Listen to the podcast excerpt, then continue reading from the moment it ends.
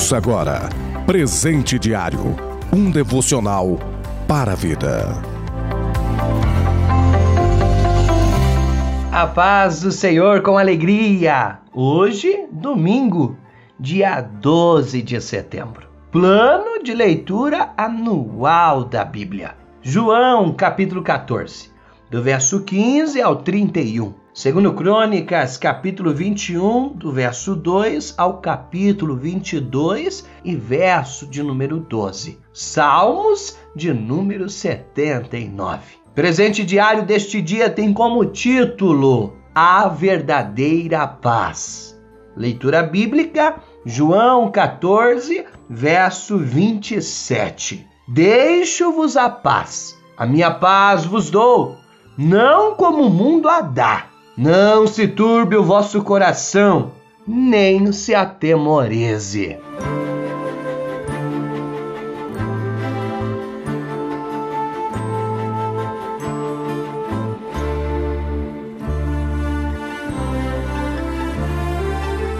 Livro de João, capítulo 14, verso 27, vai nos falar de paz, uma das passagens mais extraordinárias Neste versículo tem uma mensagem para todos. Pois quem não quer paz? Pois a paz é uma das coisas que as pessoas mais buscam hoje e sempre foi. Todo mundo quer ter a paz. Seja o cristão, os ateus, os hinduístas, os espíritas, independente da religião, todos querem ter a paz. Óbvio, né? Que cada um busca de uma maneira diferente e nem sempre todos conseguem encontrar a paz. Mas como encontrar essa paz verdadeira? No livro de Isaías, capítulo 9, verso 6, vai nos revelar algo muito interessante, que nos diz: "Um menino nasceria, e esse menino ele seria chamado de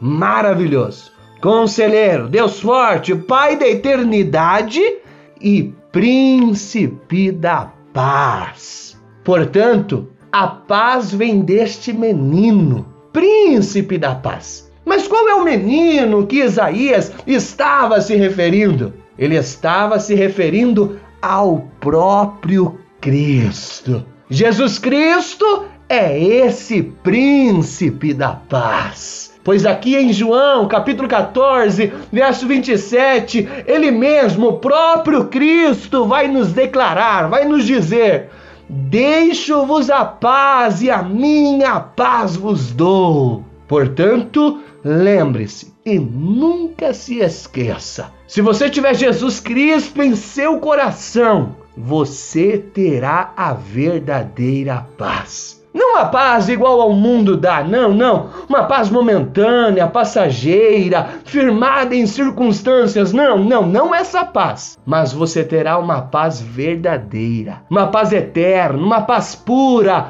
uma paz duradoura. Termina esse devocional dizendo: só existe paz na pessoa de nosso Senhor e Salvador Jesus Cristo. Desejo para você toda sorte de bênção. Um abraço. Você ouviu Presente Diário, uma realização da obra de Deus em Curitiba.